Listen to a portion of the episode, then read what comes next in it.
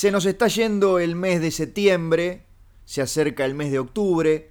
No es ninguna obviedad lo que estoy diciendo porque esto, al tratarse de un podcast, ustedes pueden estar escuchándolo en marzo, en abril, en febrero o incluso en septiembre. Y es para mí un honor acompañarlos, cualquiera sea el día del año, en este envío radiofónico, internetico y cibernético llamado Sonido Bragueta Servicio de Compañía. Y ustedes dirán, ¿qué me importa el honor de una persona que no se ha identificado aún? Bueno, les puedo decir que mi nombre es Ignacio Alcuri, que soy uruguayo, que en este momento, hoy, tengo 37 años, pero mañana nadie sabe qué edad voy a tener. Y del otro lado, porque esto es una conversación, es una comunicación que llega hasta tu hogar, tengo de nuevo el honor, pero ahora ya saben quién es el que tiene el honor, de recibir y presentar al humorista argentino más talentoso de todos los tiempos, a una persona que nació en Mar del Plata pero fue adoptada por el mundo, al mejor imitador de Alberto Olmedo que jamás vi en mi vida, es el señor Gustavo Sala. Buenas tardes y buenas noches. Pero qué gran presentación, mi querido Nacho Alcuri, ¿cómo estás? Eh, yo no tengo 37 años, tengo muchísimos más, pero muchísimos más. Así que bueno, esperando esta llamada semanal, eh, así que ya estamos adentro del podcast para hacer seguramente eh, las pajas sonoras, la masturbación auditiva que él y la oyente esperan del otro lado. Exactamente en nuestra edición número 23, un número cabalístico. Porque Nacho, pajas siempre son con un genital o puede uno masturbarse, suponete la nariz, suponete el pie, suponete la espalda. La pierna entera de pronto. Ah, ¿vos te pajeas la pierna? Bueno, eh, la idea era dejarlo librado a la imaginación del escucha, pero sí, en ocasiones este, tengo alguna especie de, placer un poco, no voy a decir prohibido, pero sí cuestionado por la sociedad. Y son esos momentos en los que con ambas manos recorro mi pierna derecha entera hasta conseguir el placer. Vos fijate, Nacho, que si los pitos fueran piernas, uno al caminar se estaría masturbando permanentemente. Y no, imagínate uno, por ejemplo, que hace competición, ¿cómo se llama? Footing trotting, los corredores serían masturbadores seriales y llegarían a la meta completamente eyaculados, ¿no? Por hacer una palabra técnica. Un Usain Bolt, por ejemplo. ¿Es un eyaculador precoz? ¿Usain Bolt es negro? Eh, sí, es una de las características de su persona, pero sí. La característica principal, o sea, mucho es primero negro y después corredor o al revés? No, primero es un tipo muy veloz. Obviamente, por, por temas que a veces tienen que ver con determinadas razas, eh, por supuesto que hay, hay, negros que no son rápidos, pero él es muy rápido. No sé si nos estamos entendiendo. Los que son rápidos en el deporte son lentos en todo lo demás. Viste que Dios te da una de cal y una de arena una de flauta y otra de minión. Nunca todo es todo. Siempre uno tiene algo que le falta. A mí me contaron, y, para, corroborar lo que estás diciendo, que Usain Bolt es un pésimo asador, que vos lo tenés cinco horas frente a la parrilla y el loco no termina de cocinar la carne. Efectivamente, porque únicamente es rápido en el deporte y lento en todo lo demás. De hecho, está suscrito a la revista Lento, ¿no? La revista uruguaya de la que Usain Bolt es no solamente fanático lector, sino que colaborador. Por supuesto. Lo que pasa es que firma con el nombre de Martín Otegui. Exacto, y por eso ustedes a Martín Otegui lo ven tan poco y nosotros lo nombramos tan poco en este podcast, porque en realidad es, es una personalidad secreta, pero es este, este atleta veloz, multipremiado, multimedallado, que bueno, que para otras cosas, como por ejemplo para hacer humor, es muy malo. Por eso eso de Martín Otegui que todos conocemos. Ahora, ¿el semen de los negros es blanco o es negro también? ¿Qué, pregunta del, siglo, no sé cuánto, siglo XIV, el siglo XIII más o menos? Bueno, yo, las dudas son de toda la vida. Yo, ¿a quién le voy a preguntar ahora? Yo acá no tengo un científico, un experto en negros, como para preguntarle, te pregunto a vos. No, está bien, pero hay algo que vamos a aclarar antes que nada, sobre todo a ti, pequeño racista, que lo, lo que se conoce como el hombre blanco, en realidad es una mezcla, es medio como entre rosadito y naranjita. No, porque el hombre blanco no existe, o sea, no hay un hombre blanco como el papel, no hay un hombre completamente blanco. Son, digamos, el color piel, viste que a veces se habla de color piel, es como una especie de naranja, marrón clarito, medio color. No hay un hombre blanco, ni tampoco hay un hombre negro. Perfecto, entonces... Completamente negro. Me gusta que hayas, hayas entendido esa parte. Entonces tenemos que plantearnos que el hombre caucásico no comparte su color de piel con su color de semen. Igual se habla, viste, siempre de hombre de color, y es otra falacia, porque a esta altura, Nacho, año 2017, con la tecnología que hay, con la tecnología embrionaria, podrían ser hombres azules, hombres rosas, hombres verdes, y para que haya una variedad real, una variedad étnica y cromática. Y los padres, por ejemplo, podrían encargar a un niño que combinara con las paredes de la casa por supuesto, qué bien que te combina el Jaimito con la decoración de tu hogar, ¿no? Porque también un hijo a veces es más decorativo que otra cosa. Para muchísimas parejas no deja de ser otro objeto que mostrarle a los amigos cuando van a visitar la casa. Yo cuando tenía hijos eh, me fijaba que combinaran con un poco los muebles porque para mí era como ofrecer una, una masita fina al visitante. Yo los mostraba como exhibiéndolos, como si fuera un zoológico, no un hijo. Conocía, tuve la suerte de conocer a varios de tus hijos, Gustavo, y es verdad lo que quiero eh, aclarar que es verdad lo que está diciendo, eh, muy educados, muy quietitos, pero sobre todo muy eh, coherentes con el resto del mobiliario. Absolutamente, Nacho, pero aquí estamos ya ingresando en el capítulo número 23 de Sonido Bragueta, Servicio de Compañía, o estoy diciendo mal. No, no, tan bien que lo dije yo hace un rato. Bueno, pero yo lo repito, o no puedo repetir, o no puedo repetir lo que vos decís, pero de otra manera. ¿No puedo hacer un cover de lo que vos decís? Me gustó, me gustó esa idea de Gustavo Sala haciendo covers de mis propias frases. Efectivamente, me gustó la idea de Gustavo Sala haciendo covers de mis propias frases. Muy bien, ¿a dónde quería llegar con eso, Gustavo? A ningún lado. ¿Por qué hay que querer llegar a ningún lado? No, porque... Yo, mm, ¿sabes para qué vivo? ¿Para qué? Para no llegar a ningún lado. Muy bien, porque tirás, tirás preguntas por ahí, por ejemplo, lo, de, lo del semen de otras razas no quedó contestado y no te importó. No, porque a mí me gusta más la pregunta que la respuesta. Ah, qué interesante. Por ejemplo, ¿querés un mate? No. ¿Ves? Ahí está contestada. Y acá me voy a cebar un mate, porque mientras hablo contigo, eh, estoy tomando un mate, un mate alone, un mate solitario. Sylvester está alone, está solo. Lo único que te voy a pedir es que no hagas el ruidito inmundo cerca del, del teléfono porque sería muy desagradable. Ah. Qué ruidito. El de chupetear, Gustavo. Es como pensar. Ya hablamos, ¿no? Del beso a la bombilla. Sí, por supuesto. Me sigue dando asco. Bueno. Menos mal que la bombilla no es un pito. ¿Por qué menos mal? Digo yo, porque sería. Un. un daría para un equívoco. Imaginarte, no sé. Eh, el presidente de Venezuela con diferentes presidentes de otros países en las Naciones Unidas tomando mate y todos chupando un pito comunitario, chupando el pito de Estados Unidos. Un mate yanqui. Bueno, sí, en ese sentido sería como, como acto de relaciones eh, internacionales, sería un poco complejo, sobre todo para, para los más bolivarianos.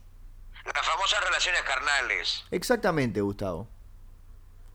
Así es, Nacho, pero bueno, esto sigue porque la vida sigue, la vida no se detiene. La vida cuando la vida se detiene, quiere decir que ya no es la vida, es la muerte. Exacto, y yo me estaba imaginando a un pequeño Gustavo Sala de tan solo 8 o 9 años, así peticito, rellenito, barbudito, muy, muy apretujable, dando un escrito, ¿se decían escritos en la escuela? ¿Una prueba? Sí, una redacción quizás. No, pero no era una redacción, era una especie de, de, de- de test. ¿Cómo llamarlo? Una monografía. No. Que, la, que, que te, te ponen determinadas preguntas y las tenés que contestar. No quería ir quemando todo, Gustavo. Ah, perfecto. Bueno, sí. ¿Y a dónde vas? Bueno, ¿cómo, cómo llamarlo en Argentina eso? Una prueba. Bueno, una prueba. Y Un examen. bien. No, pero en la escuela, Gustavo. Bueno, sí. ¿Y qué pasa? Y imagino a Gustavito leyendo todas esas preguntas y, y enamorándose de las preguntas y sin perder tiempo por dar esas respuestas y repitiendo el curso una y otra vez por ignorante. Sí, bueno, yo es lo que soy, un ignorante. Yo me recibí. ¿De qué? Yo soy egresado de la Academia de Ignorantes de Mar del Plata. Tengo título habilitante para trabajar de ignorante. Cubro un subsidio. Ser ignorante no es nada fácil. Es una profesión como muchas otras. ¿No es un poco paradójico, Gustavo? No, no es nada paradójico. ¿Por qué sería paradójico? Y porque eh, tuviste que estudiar algo para ser ignorante. Bueno, ¿y por cuál es lo...? Porque ser ignorante, eh, como te digo, requiere una preparación técnica. No, Yo, por justamente. ejemplo, soy ignorante en arqueología. Pregúntame algo de arqueología. eh, ¿En qué año fueron construidas las pirámides egipcias? No tengo la más puta idea. Es verdad, ¿Ves? sos, Esa es sos la ignorante. También soy ignorante en automovilismo. Hacían alguna pregunta de automovilismo. A ver, ¿cuántos, eh, cuál era el potencial, la, la fuerza, los caballos de fuerza de, mm, del famoso escarabajo de Volkswagen? No, no sé de qué carajo me estás hablando. Ah, Ahora, bueno. soy muy conocedor Sí. de cualquier tema que tenga que ver con la historia griega. Haceme alguna pregunta de historia griega. Bien, eh, ¿qué tipo de columnas son las que sostienen el Partenón? La columna bíblica. Muy bien. ¿Ves? Respuesta perfecta. Es impresionante. Porque he estudiado, pero de algunas cosas, algunas cosas es más difícil no saber que saber. Es verdad. ¿Vos de qué cosas no sabés y de qué cosas sabes mucho? Sé mucho de cómics, Gustavo. A ver, por ejemplo, ¿quién creó al capitán Albalba? Eh, bueno, Stan Lee, por supuesto, con eh, Walt Simonson. Muy bien, respuesta correcta. ¿En qué editorial salió el primer número de Los Feladores? En la editorial. Ay, pará, porque siempre me. eh, Erotics Press. Muy bien. A ver, siguiente pregunta. Eh, ¿Cuál era el superpoder de el hombre cacatúa? Bueno, eh, podía masturbarse la pierna derecha. Muy bien. Y como para cerrar, el enemigo principal de Paul Thomas Morcillón. Donald Trump. Muy bien. Nacho, ¿cómo sabés de historieta? Me dejás la bragueta dolorida. Realmente espeluznante. ¿Y de qué cosas no sabes nada? Bueno, por ejemplo, de mujeres. A ver, ¿cómo se llaman esos dos fragmentos de carne con pezón que tiene la mujer en el pecho? Ah, eh, pará. eh, ¿Nalgas? No, ¿cómo se llama esa especie de cueva de carne que tiene un botón que da vida? El ombligo. No, ¿cómo se llama esa parte de la mujer de atrás que tiene un agujero que sale caca? Eh, ay, el, el oído. No, no sabes nada de mujeres, es verdad. Te lo dije. Eh, ahora, Nacho, hablando de historieta, Sí. se viene un evento de cómics en el que vamos a participar. Ojo el piojo, ¿eh? Ay, qué locos que somos. Porque vamos a estar... Esto lo podemos adelantar ya en el podcast número 23, ¿no? ¿Por qué no le contás a la audiencia para que se vaya preparando? Vamos a estar primero en, en cuerpo y alma, en carne y uña, en la próxima edición del Crack Bang Boom, que es la convención de cómics de las más importantes de Argentina que se lleva a cabo en la ciudad de Rosario. ¿Puede ser la convención de cómics con el nombre más difícil de recordar del mundo? Y no sé, porque posiblemente de otras no, no, no estemos recordando el nombre y precisamente por eso sea más difícil. Probablemente, pero de las que uno conoce, por ejemplo, vos fíjate que el recurso más fácil es poner el nombre de la ciudad y después Comic Con. Por ah, ejemplo, ¿cómo se llama el evento de cómic de Montevideo? Montevideo Comics. ¿Cómo se llama el evento de cómics de Lima? Lima Comics. ¿Cómo se llama el evento de Montevideo de Tucumán? Montevideo Tucumán Comics. Salón de Comedia de Tucumán. En cambio, en Rosario, este evento no se llama Salón de Cómic de Rosario o Rosario Con. Se llama Crack Bang Boom. Lo que amerita una audacia y un reconocimiento a ¿ah? que se la hacen difícil a la gente. O sea, no se la van a hacer a dar el nombre masticado en la boca. No, que lo tengan que recordar y que lo aprendan. Utilizando, por supuesto, tres famosas onomatopeyas muy utilizadas en el cómic. Por supuesto, crack, que es cuando alguien toma droga. Exacto. Boom es cuando explota un huevo y bang es cuando se baja una presión de golpe. Sí, señor. Vos también sabes de cómics. Vos también sabes un montón. Sé bastante, un poco por leerte a vos, por leer tu blog Multiverseros, y de paso te paso el chivo, y de paso te paso, ¿no? Porque vos sos un hombre que está permanentemente generando material para tu propio sitio web. Bueno, sí, justamente por estos días no, porque agarré algunos laburitos de los que pagan y tuve que dejar para atrás los otros, Gustavo. Bueno, pero hay muchísimo material. Lo bueno de Internet es que queda ahí in eternum, ¿no? Hay notas de, no sé, de otros siglos incluso. Sí, por Cristóbal Colón, cuando llegó a América, en su blog puso, aquí llego, veo una tortuga marina, eh, ponía las características de los indios, decía, están en patas, hay unos los bisones, bueno, y todo eso todavía se puede visitar online. Exactamente. ¿Y sabes lo que estoy leyendo de cómics últimamente? Déjame adivinar. Akira Toriyama. No, señor. Eh, Will Eisner. No, señor. Solano López. ¿Quién? Solano López, ah, el creador del Eternauta. Es verdad, es verdad, el, brasilero que creó el Eternauta. No, señor. ¿Qué carajo estás leyendo, Nacho? Estoy leyendo, tú seguramente lo admiraste y lo miraste alguna vez que estuviste quedándote en casa, la edición especial que recopila los 15 números de... Eh, pará, Knit Stuff Ah, de Peter Bagge. Exactamente.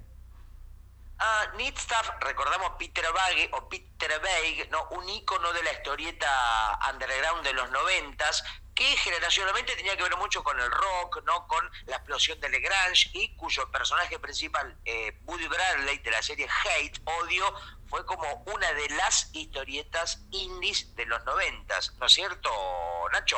Totalmente, y lo que tiene esta estos 15 números de esta historieta eh, antológica es que entre otros personajes están los Bradley, o sea, fueron creados para Neat Stuff y luego tuvieron como su propia serie regular que fue Hate, que recomendamos de la manera más ferviente posible. O sea que Odio, Hate, nace a partir de Need Stuff, o sea, fue como un personaje o un elemento que cobró dimensión propia y fue la gran serie de Peter Bagge, ¿no es cierto? Exactamente, luego de ahí trabajó, hizo algunas historietas especiales para Marvel, para DC, para Dark Horse, nunca con, no, obviamente éxito de ventas no, no fue porque eran editoriales chicas, pero nunca con el reconocimiento que tuvo Hate. leí el integral, el libro recopilatorio de Sudando Tinta que es otra serie de Peter Bagge que me regalaron los bonitos amigos de la comiquería Cram, la comiquería platense, de paso le mandamos un gran abrazo a Agustín y a Anita Bertol. Grandes amigos. Que eh, ese libro de Sudando Tinta recopila la serie donde Peter Bagge un poco se ríe de la industria de la historieta y de una especie de eh, agencia donde hay un editor que es el editor Garca, artista frustrado, y el colorista, los guionistas, los entintadores, ¿no? Bueno, como una sátira muy para gente del medio la verdad que es bastante divertida. Tiene eh, cosas muy, este, notables. Publicado originalmente por DC, el, título original para quienes lo quieran buscar en inglés es Sweatshop y lo que parodia dentro incluso de la industria del cómic es la, industria de la tira cómica. Totalmente. De hecho, hay un capítulo muy divertido y este donde parece que el, el, hurón, no me acuerdo el número ahora de la historieta que ellos tienen como emblema, que producen, eh, que salen en un montón de diarios, estaba quedando como muy antigua, ¿viste? Ya era un humor muy blanco que poco tenía que ver con eh, lo que se leía popularmente. Y lo llevan al editor, le dice, mira, la movida, la posta es esto ahora. Y por un lado le muestran el trabajo de Chris Ware y por otro lado el trabajo de Frank Miller y es muy divertido cómo tratan de forzar los estilos para este, imitar el trabajo de Chris Ware y el de Frank Miller, que justamente va a estar en el Crack Bamboo, ¿no es cierto, Nacho? Si no se muere por estos días, va a estar en Rosario. Vos estás hablando de que Frank Miller, el renovador de Batman, el ícono, la estrella de rock más grande, viva de la historieta, si es que estoy exagerando, tú me lo dirás, eh, está como en problemas de que su vida continúe. No hay enfermedades confirmadas, lo que hay desde hace unos cuantos años es una imagen muy demejorada de él en todas y cada una de las fotos que le sacan. ¿No será, Nacho, que él se caracteriza como de anciano o de hobbit o de criatura media del medioevo o alguna criatura del pantano para burlarse de, la prensa y para generar un rum rum y de pronto él es un hombre vital y musculoso y esa imagen no la conocemos o no? Puede ser, a mí me hace acordar más a alguno de los buitres de Disney, que eran como esas cabezas calvas y rosadas y el resto todo de negro, así.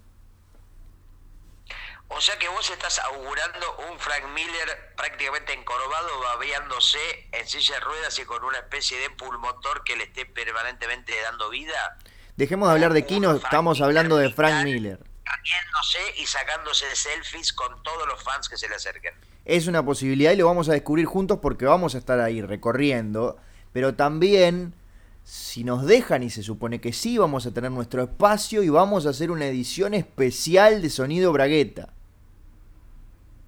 Eso era a donde íbamos, que todavía no lo habíamos dicho, porque vamos a hacer uno de los capítulos en vivo para luego ser pasado como cada semana con público. Seguramente haremos juegos, entrevistas y cosas completamente locas, no como esto que estamos haciendo ahora, que es predecible, aburrido y completamente carente de valor alguno. Porque nuestros oyentes argentinos estaban muy celosos de que habíamos grabado dos episodios en Uruguay en vivo y ninguno allá.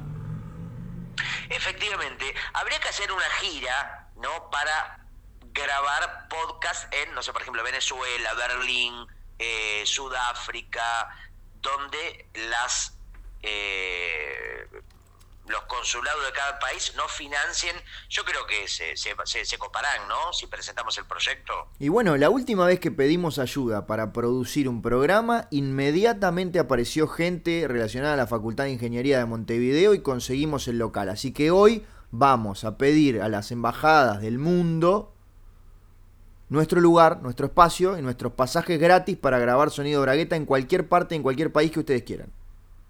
A ver, ¿a vos en qué país te gustaría grabar? Así, soñando en voz alta. Si vos me decís, yo por ejemplo soy un tipo que maneja los consulados de todos los países. Te dice, mira, te consigo los pasajes, el, equipo de sonido, un auditorio, todo. ¿En qué país querés grabar sonido bragueta? A mí me gustaría grabar en el Líbano, Gustavo. En el Líbano, ¿qué país, en qué idioma se habla en el Líbano? Se habla francés y se habla árabe. Entonces, uy, qué quilombo, ¿no? Y, y por ejemplo, tenemos, tenemos que hacer una prueba, por ejemplo, en francés. A ver, arrancá en francés, hagamos una especie de prueba cómo sería el sonido bragueta en francés. Eh, bonjour, Gustavo, ¿cómo ça va? Bonjour, Nacho, sur le fora de sonido bragueta. Muy bien, yo creo que estamos en condiciones. Y, por ejemplo, ¿cómo sería un sonido bragueta en italiano? Perché questo è il podcastino che facciamo junto a Gustavo Sala. Benvenuto. Oli, Nachi, come stiamo? Aquí arrancando este podcast de cada semana aquí para que la gente escuche del otro lado. Muy bien, sos un Gino Reni cualquiera. Bueno, ¿y cómo sería un sonido bragueta? Acá te veo como pez en el agua. En inglés. Hello. My name is Ignacio. We are listening to a Sip from the Pants Sound Company Service. My friend, my mate here is Gustavo uh, Room. Hello, Gustavo Room. Hello, my friend Nacho. Here it is. You perfectly uh, uh, expressing with your words uh, in that language from the podcaster Wave Wave Wave. aquí, here, with the people, and after the place in your computer. Ah, yo creo que estamos para la gira mundial, ¿eh? Yo creo que sí. Y decí, el, para cerrar esta saga de eh, sonidos braguetas mundiales, Sí. eh, ¿cómo sería? Ah, no, pará, tenemos un amigo que es Joaquín Aldeguer, que es nuestro oyente español, que nos podría conseguir un auditorio, un no, en España. ¿Qué te parece? Y un par de sofás en su casa para, para pernoctar ahí. A ver, ¿cómo sería un sonido bragueta español? Bueno. Castizo ibérico.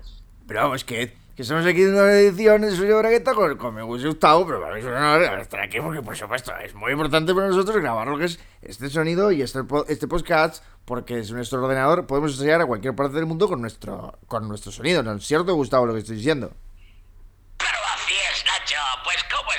Mi viejo? Aquí estamos con este programa molón porque me flipa el podcast. Y aquí estamos para corromperos las mentes de todos vuestros eh, cuerpos y todos vuestros coños y vuestras pollas. ¿Cómo estás, Nacho? ¿En qué estás trabajando ahora? Ah, yo creo que por lo menos hicimos reír mucho a una persona con esto. ¿Te parece que con esta pelotudez se habrá reído? Creo que tenés demasiadas expectativas. Si yo me río con tu espantoso acento uruguayo, él no se va a reír con esto. ¿Vos te referís a mi gran y notable imitación del uruguayo promedio? Exactamente, Gustavo. ¿Querés que te lo haga para que la gente diga si esto es una mierda o es una gran imitación fina y lúdica y lúcida del uruguayo promedio? Te pido por favor. Bueno, decime una frase y yo te la digo en uruguayo. No, bueno, eh, bienvenido Gustavo a este Sonido Bragueta edición 100% uruguaya. Pero ¿cómo está? Ahí va, ahí va, ahí va. Es espantoso. Aquí estamos, aquí estamos, tomando un mate, tomando un mate, haciendo este programa. Porque estoy, estoy triste, porque más tieso. Ahí vamos, vamos arriba. Es abominable. Es que es un uruguayo que recién volvió al país después de una larga estadía en otro país, entonces está recuperando Claro. su acervo cultural y su idioma. Sí, en Islandia estuvo 15 años. Estuvo en, en Islandia, en la casa de Bjork. Exactamente. Bueno, eh, te pondría sobre 10, te pongo un 4. Porque si vos me decís, ¿en cuatro te pones? No, un 4, Gustavo, por favor. Mira, si hubiera un nuevo sistema educativo, por ejemplo, el alumno o la alumna se tiene que poner en la posición que la nota indica.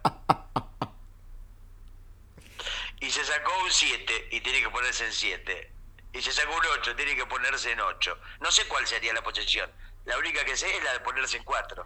Yo me imagino algún pérfido este, profesor de, de secundario poniéndole esa, esa misma nota a sus alumnas más ahí, más desarrolladas. Claro, porque una, imagínate, una chica muy pulposa y un profesor muy perverso, una chica muy pulposa pero que le da un examen perfecto y el tipo le pone cuatro solamente para que ponerla en esa posición. Horrible, espantoso. Como Jetty Miairos en Lolita. Bueno, sí, era más peligroso todavía porque era todavía menor. Acá estábamos hablando de una muchacha que había repetido y que tenía 18 años cumplidos. O como Franco Buenaventura el profe, no sé si te acordás esa novela con Celeste Cid, que recién arrancaba en la tele, era muy jovencita, que era la alumna, y el profesor, que ahora no me acuerdo el nombre del actor, no sé si vos lo recordás, Eh, Gustavo creo que era. ¿Decís? ¿Estás seguro? Estoy casi seguro. Gustavo Bermúdez y Celeste Cid, creo que primeros años 2000 y era una especie de Lolita pero versión estudiantil, el profesor que tenía una tensión erótica con la alumna. Hoy esa serie no se podría hacer de ninguna manera, ¿no? Con la actualidad de eh, la saludable mirada sobre el género y demás. Estoy ofendido porque eh, olvidaste al protagonista y lo cambiaste, o quizás lo hiciste a propósito porque era un uruguayo. Eh, ¿No era Gustavo Bermúdez el protagonista de Franco Buenaventura? No, señor. Eh, ay, Nacho, no recuerdo, se me hizo un vacío en la mente. Te dije uruguayo. Te dije uruguayo, Gustavo. ¿Uruguayo? Jaime Ross. No, ¿quién es el único? El único. Pero el único protagonista de telenovela que puede ser uruguayo. Eh, ay, no me acuerdo. Lo estoy viendo, estoy viendo su imagen, pero no recuerdo su nombre. A ver, pará. Eh, quiero buscar una frase que es genial para que identifiques al personaje. Estamos hablando de la misma serie, Nacho, por favor. No es Belugo Carámbula, ¿eh? No, señor. Franco Buenaventura, el profe. Es una persona que una vez en una revista dijo: Una noche hice el amor llorando. no, Nacho, vos estás hablando de Osvaldo Laporte. Sí. No, Nat Osvaldo Laporte no era el protagonista de Franco Buenaventura. Pará, ¿me está diciendo que alguien entró a Wikipedia y cambió adentro de la wiki de Franco Buenaventura y donde decía Gustavo Bermúdez puso Osvaldo Laporte por todos lados? Sí, pero fíjate, poné en Google Imágenes, poné Franco Buenaventura, profe, o poné Celeste Cid y, y vas a ver que no es Osvaldo Laporte. Es Osvaldo Laporte, pero la puta madre. ¡Es Osvaldo Laporte! ¿En serio? No puede ser. No te voy a estar jodiendo con esto. Osvaldo Laporta hacía otras series. Sí, vos sabés que tuvo más de un trabajo. Sí, incluso tuvo más de muchos trabajos. Por eso. Trabajos que ya tenían poco que ver con el mundo de la televisión. Él fue eh, bastidor que hacía esvásticas, el de esvásticas talladas. Sí. Y también fue Franco Buenaventura el profe. Eso no lo sé. Para mí no. Me estás cachando. Yo como ahora no tengo internet acá, no puedo, eh, no tengo cómo corroborar esa información. Yo lo estoy viendo acá, pará. No, para mí. Profesor de día, stripper de noche.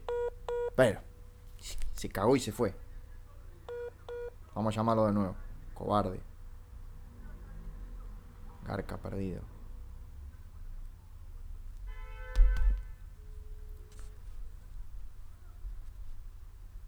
Vamos.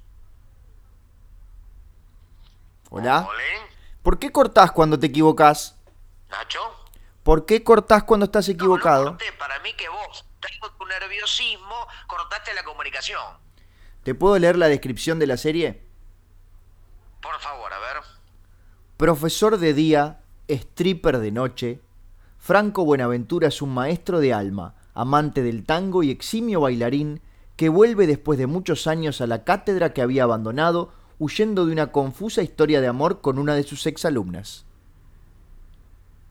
Ah, para, para. No, ya sé lo que pasa. Seguramente hubo una versión argentina y una versión uruguaya.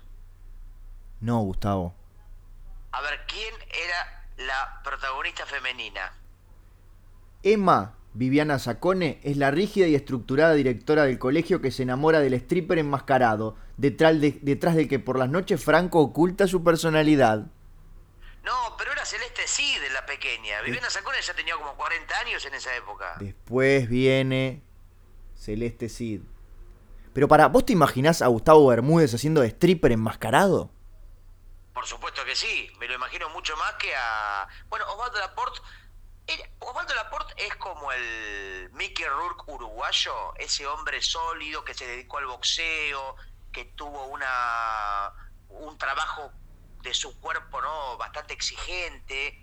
Casi es. Osvaldo Laporte podría haber trabajado en Sin City. totalmente. Si él ya casi que es en blanco y negro él. Osvaldo Laporte podría haber sido el protagonista de nueve semanas y media.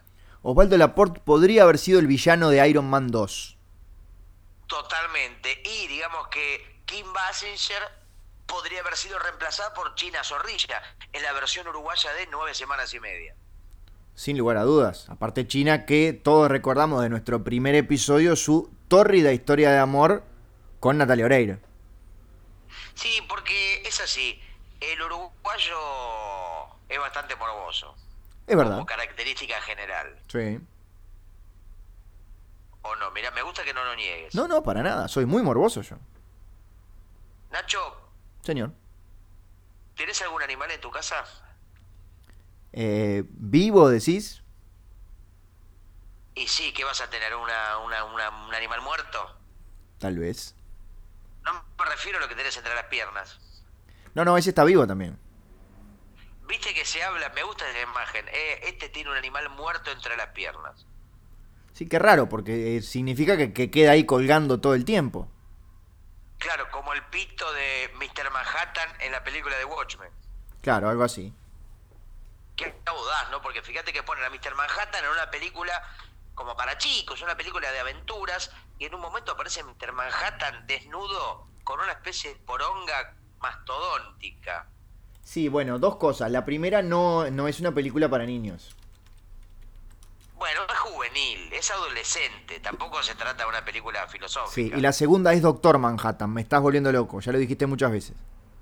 ¿Y yo qué dije? Mister, ¿Cómo dije yo? Mister. Ay, perdón, qué diferencia entre Mr. Manhattan y Doctor Manhattan. Hay Y- muchos suicidios en este momento. y por para algo estudió ocho años. Ahora, ¿Mr. Manhattan existe como personaje o solamente Doctor Manhattan? Solamente Doctor Manhattan. Pero capaz que al Doctor Manhattan le decían Mister, como, hey señor, Mister le decían, como acá, eh maestro. Pues eh, antes de recibirse le dirían Mr. Manhattan. Y Manhattan Sí. era doctor, pero doctor de qué? Doctor, era abogado, era médico, era pediatra. No, tenía un doctorado en física. Ah, porque él está haciendo un experimento y se le cae un, una especie de líquido y eso lo convierte en un hombre que controla el tiempo y el espacio. No, queda, le queda un reloj atrapado en una, en un, en el lugar en donde se estaba llevando a cabo el experimento y cuando entra a buscarlo se le cierra la puerta y revienta la mierda. Ahora, Nacho, entre nosotros, Sí. un poco bolacero, ¿no? La verdad, ¿quién se la cree esa? Y no, y nadie, viste, Alan Moore es de hacer esas cosas, es un improvisado. Porque, ¿por qué no? Yo entiendo que ponerle que sea físico, no sé, se te cae un poco de lavandina arriba de un, no sé, un tanque de oxígeno. Sí. Y ponerle que te genera la posibilidad de levantar objetos con la mente. Pero ya tan exagerado como Mr. Manhattan, me parece que se fue un poco de rosca. Tengo un origen que es más exagerado. ¿Cuál? A ver. El de Kid Flash, el pequeño Flash. Estos son los orígenes exagerados de la historieta. Como por ejemplo el de Kid Flash, que de qué personaje se trata y cuál era su origen. Bueno, estamos hablando de Wally West, el tercer personaje de DC que eh, tuvo el nombre de Flash. Pero empecemos por el segundo para entenderlo. Empecemos por Barry Allen. Barry Allen, eh, que es el protagonista de la serie de televisión también, era un investigador forense que un día estaba acomodando unos químicos en su laboratorio cuando un rayo golpeó a esa vitrina llena de químicos, los cuales explotaron y lo bañaron por completo, desarrollando la supervelocidad. ¿Qué tiene que ver que lo bañen en químicos con correr rápido? Bueno, no, no es que solamente corra rápido, hace todo rápido, sus moléculas se mueven más rápido. Ah, pero no hay, o sea, decime algo que nunca entendí. Vos se supone que sos un médico o algo, estás expuesto a un montón de químicos, de ácidos. Yo imagino que si eso se te cae encima, te hace mierda, no te genera poder, al contrario, te haría más discapacitado, no más poderoso. ¿Por qué siempre los vuelven más poderosos? No, siempre no. De hecho, en el universo DC hay un montón de personajes que sufren accidentes y mueren, pero algunos tienen un gen, tienen ese potencial que se ve disparado cuando se los expone a algún químico especial o alguna energía especial. Ahora, Nacho, en la vida real, Sí. ¿hay algún caso de algún científico o alguna eh, médica que al habérsele caído en la cabeza un tarro de, no sé, de nitroglicerina o algo haya levantado vuelo o haya empezado a tener superpoderes? Hay pocos casos, están muy tapados. Porque imagino que si pasan las historietas, tiene que pasar en la vida real. Por Porque supuesto. Lo que uno imagina está basado en algo que sucedió anteriormente, ¿o no? Sí, igual Gustavo, yo no llegué al origen del, del tercer Flash. Te estaba contando el segundo. Ah, contame por favor el más exagerado. Bien, es más exagerado todavía. Ese muchacho desarrolló velocidad y se convirtió en Flash. Ahí, hasta ahí me seguís. Sí. Este Flash, este, que en su identidad secreta salía con una minita y esta minita tenía un sobrino que era el, como el presidente del club de fan de Flash en su pueblito, pero él era el único socio que tenía. Entiendo, sí, te sigo. Y entonces la, la, muchacha dice, no, yo conozco a... Mi, novio lo conoce a Flash. Entonces arregla para que el jovencito, que era medio nerd, así medio pobre, conozca a Flash. Y entonces se conocen y, le, y el, jovencito le dice, pero ¿cómo te convertiste en Flash? Y dice, mira, acompañame al laboratorio. ¿Viste esta estantería? Bueno, estaba repleta de químicos como lo que están ahora, sí. Y, en un, y un día cayó un rayo que los reventó y me bañó y me dio super velocidad. ¿Qué pasó en ese momento? ¿Qué pasó? Cayó otro rayo. O sea, para, para, en el momento que le está mostrando el lugar donde sucedió todo, justo que hay otro rayo. Sí, señor. El flash y el, el fan, el niño. En realidad el que queda bañado es el niño que se convierte en Kid Flash, en joven Flash. O sea que está para el flash y de pronto hay dos flash. Sí, señor. Y uno trabaja para el otro, lo toma como una especie de acompañante. Claro, lo toma como de Robin. Y entonces que iban llevando gente y cada vez que iba alguien había un rayo, explotaba los químicos, así iba viendo uno, dos, tres, catorce flashes. Pasó dos veces nada más. Ahora Nacho, decime cuántas veces viste el chiste de Flash informativo y Flash dando las noticias en un noticiero. Yo por lo menos 70. Sí, igual hay uno que vi más que eso. ¿Cuál? A ver. El de foto con Flash y foto sin Flash. Efectivamente, yo creo que ya habría que poner una pena, una pena económica, una multa para el que haga el chiste gráfico de flash informativo y de foto con flash. ¿Cuánto? Vamos a hacerlo en, en, dólares para que sirva de ambos lados del Río de la Plata. ¿Cuántos dólares sería? dólares. ¿50 dólares? Sí, y que vaya a un fondo común de los humoristas sin trabajo.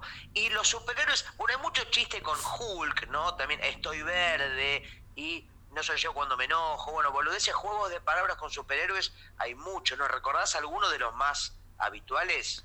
Eh, ¿Cuál es el, el electrodoméstico favorito de Batman? Supermercado. No, de Batman, Gustavo. Ah, la Bat Exactamente.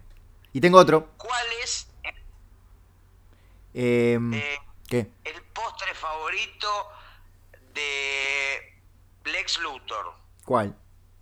Budín de pan. ¿Por qué? No, porque es fanático, le encanta. Pero tiene sentido. ¿Cuál es el plato favorito de Daredevil. ¿Cuál es? Em, niño envuelto. ¿Por qué? Porque es ciego, entonces no lo ve. ¿Pero qué tiene que ver? Está envuelto, no lo ve. ¿Quién es la persona más buena de, la persona más buena del mundo? ¿La persona más buena del mundo? Sí. No sé. El hijo de Superman. ¿Por qué? Porque es Supermancito ese es muy viejo, es más choto incluso que Flash informativo. Es espantoso. Eh, para. ¿Cuál es el hijo de Superman más eh, musculoso? ¿Cuál? Superman Cebo. Bueno, pudo ser peor. ¿Cuál es el hijo de Batman más sucio. ¿Cuál? Bat. Eh... Pausa dramática. Bat. Eh... Batifondo. Bien. Eh, me llamó recién este, la Andricina que te están quedando largos los chistes, Gustavo. Sí, llamó Bob Kane desde su tumba que dijo que tenga más respeto con su creación. Espantoso, pero bueno, esos no pagarían 50 dólares. ¿Y sabes cuál es el enemigo de superhéroe más pelado? ¿Cuál, Gustavo? No, lo reformulo. Ay. ¿Cuál es la marca de ropa favorita del ex Luthor? ¿Cómo reformulaste de, de, cuál es el más pelado a cuál es la marca favorita de ropa del ex Luthor? ¿Cuál es? No lo sé. Calvin Klein. Es muy bueno. Uno bueno, uno, Uno bueno. bueno. Ese sí sale 50 dólares porque es bueno. Sí. Nacho, me hiciste reír y eso no me gusta Perdón, nada. perdóname, Gustavo. Porque lo de someterme, como ponerme en cuatro. Para mí la risa es ponerse en cuatro. Sí, es una, eh, es una reflexión un poco rara, pero Nacho, y hablando de risas, vos que sos un gran humorista, gracias. viste que se habla de los diferentes tipos de humor, el humor negro, el humor blanco, el humor ácido, el humor eh, escatológico, etcétera. Y hay diferentes tipos de risas, ¿cómo las clasificarías? Claro, dependiendo del tipo de chiste es el tipo de risa, dependiendo del tipo de humor es el tipo de risa. Ah, sí, por ejemplo, el humor negro genera risas negras, el humor blanco genera risas blancas. Claro, la risa de humor negro es más tipo... "Oh, oh, oh, oh, oh, oh, oh". ¿En serio? Claro. Ah, no sabía. Contame un ¿Y vos chiste de humor negro, Gustavo. Solamente escuchando la risa, ¿a qué tipo de humor pertenece el chiste al que se rió el, Claro, la persona? es lo mismo. No, no solamente qué tipo de humor. Si estudiaste un poco más, podés incluso a descifrar qué chiste le contaron. Ah, impresionante. Ojo, no Eso cualquiera. ya hay que tener mucho conocimiento y un paladar muy fino y una observación muy desarrollada. Ahí tenés que estudiar por lo menos 12 años. ¿Y solamente se puede reír con la boca o solamente ah, también es posible reírse con otras partes del cuerpo? No está recomendado por tema de desgarros, eh, distensión muscular. Yo a veces, vos sabés que tengo un problema porque tengo una conexión cerebral que conecta los pedos con la risa. ¿Cómo sería eso? Y a veces, por ejemplo, cuando voy a cagar, me quiero tirar un pedo y me río. ¿Y al revés también? Al revés también, cuando por ejemplo estoy en el cine viendo la película de, no sé, ponerle de, no sé, eh, José María Listorti y Peter Alfonso, y digo, me muero de risa y me voy, me tiro un montón de pedos. Que en realidad es la, el cerebro interpreta que está generando risa, pero está generando pedos. Claro, no es tu culpa. No, no es mi culpa, es mi culo. Bueno, sí, porque si tenés algún cable cambiado ahí en el cerebro. Pero Imagínate que eh, no es el cerebro no es como una no es un auto que lo mandas al mecánico y le cambian los cables, es algo muy complejo. Sí, porque tiene como... La última vez que conté tiene como 30 cables. No, tiene, mira, el, ulti- el último censo que hicieron tiene 74 terminaciones nerviosas. A la mierda. Imagínate que es muy, es muy complejo. Mandar a arreglar un cerebro, aparte de carísimo, es muy peligroso porque te lo pueden devolver peor que como lo mandaste. O si no, siempre le van a encontrar otra cosita. Vos sabés que le arreglé la conexión nerviosa, pero apareció esto, acá esta manchita que no me gusta. La mancha de Rolando. Exacto. Eh, Rolando Rivas, taxista. ¿Que, ¿Quién la protagonizaba? ¿Gustavo Bermúdez también? No, la protagonizaba García Satur. Muy bien. Confundir con Don Satur, que son unos bizcochos que en Buenos Aires, en Argentina, son muy conocidos. No sé si tanto lo serán en Montevideo. Nada, no tenía la menor idea de lo que estabas hablando. Sí, no me acuerdo el nombre de Don Satur, no me acuerdo si era Ricardo García Satur. ¿Sabés que protagonizó García Satur también? Son de 10. Sí, muy bien. Era el padre de Florencia Peña que decía, esa no es mi hija. Claudio García Satur. Claudio, efectivamente. Cuando Florencia Peña, en esa época conocida como la pechocha, porque tenía unos pechos completamente desbordados de su cuerpo, eh, se mandaba alguna macana, el padre decía, esa no es mi hija, prácticamente en un acto de censura, impidiéndole a la pequeña Florencia Peña hacer de las suyas. Gustavo, ¿querés sentirte viejo? Sí, ¿Qué edad tiene Claudio García Satur? Eh, para mí tiene 74 años. 79. Mira vos, qué hombre grande. El tiempo pasa, nos vamos poniendo tecnos, cantaba Luca Prodan con Andrés Calamaro, y es así, el tiempo no hace otra cosa que pasar. Sí, bueno. lo- Igual creo que más viejo todavía eh, el ícono paraguayo Arnaldo André. No, vos decís que ya tiene 80 años, no, estás loco. Arnaldo André debe tener 77 por ahí, es cerca de García Satur. Tiene ¿Lo podés 73, ver ahora mismo in situ? 73, y aunque hubiera tenido 77, era menor que Satur que tiene 79, si me estabas escuchando. Sí, ya te escuché que dijiste que García Satur tenía 79. Ah, bien. ¿Cuál es el actor vivo más viejo? ¿Se sabe? ¿Tenés la data? Y el de, el de Reumozán. Ah, Max Berliner. A ver, vamos, no, ¿cuánta, a ver qué edad tiene, 300 debe tener. Casi 100. Y si no me equivoco, todavía está vivo. Tiene 97. 97. Bueno, le quedan como 5 meses de vida, le deben quedar fácil. Sí, en, la- en lo primero que aparece cuando buscas su nombre, aparece un video que dice entrevista a Max Berliner a los 97. Voy a estrenar una película y quiero ir al bailando. Excelente. ¿Se sabe en- de- a qué época pertenece esa entrevista? Eh, del año pasado, fin del año pasado. ¿Y se sabe si todavía está vivo? Sí, sí, por supuesto. El mes que viene, cum- vamos a decir, cumpliría por las dudas 98. Ahora, imagínate que lo contraten para Bailando por un Sueño, el programa de Tinelli, y se le muere en vivo. O sea, ante el menor movimiento brusco, cagaron fuego. ¿Te acordás que hubo una, ve- una veterana que bailaba? ¿No? Las repeticiones del programa donde murió el viejo. Sí, pero hubo una, una señora vieja que bailaba.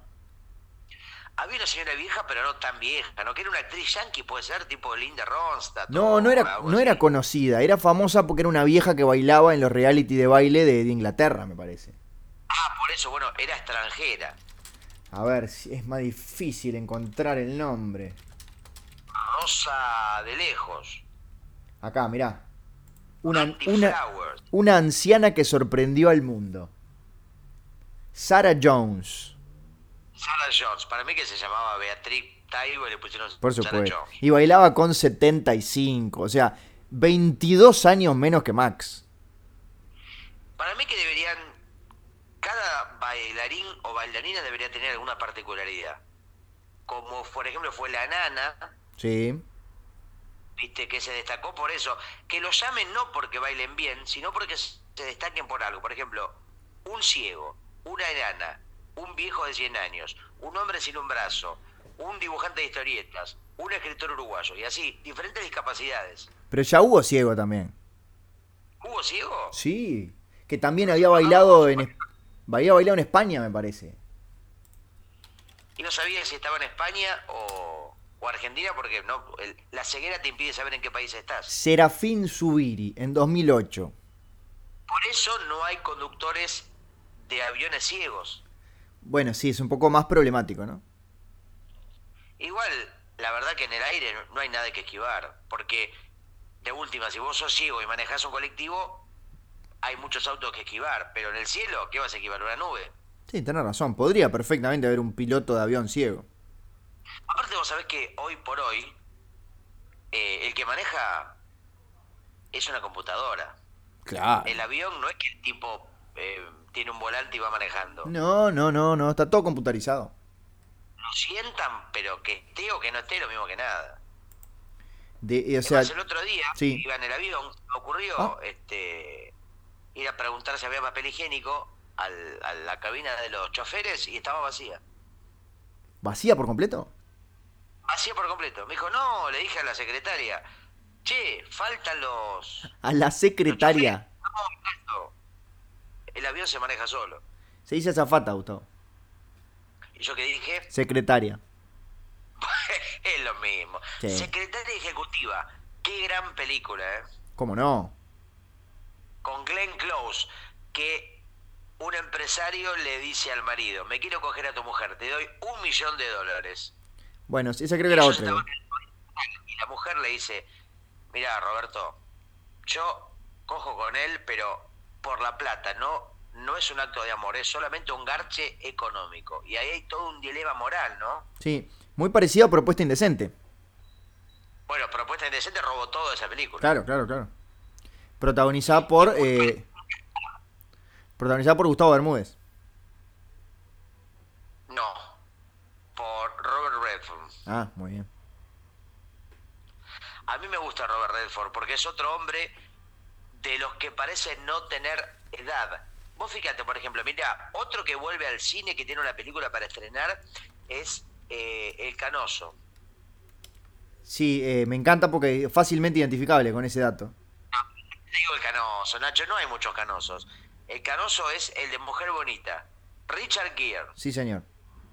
Richard Gere debe tener la edad de Claudio García Satur. 68 años. Ah, pensé que tenía mucho más. Che, está joven, ¿eh? Y por ejemplo, otro que vuelve al cine es Sean Connery. 87 años. Uh, Sean Connery vuelve al cine porque hace mucho que no iba y ahora fue a ver la última de Pixar. Oh.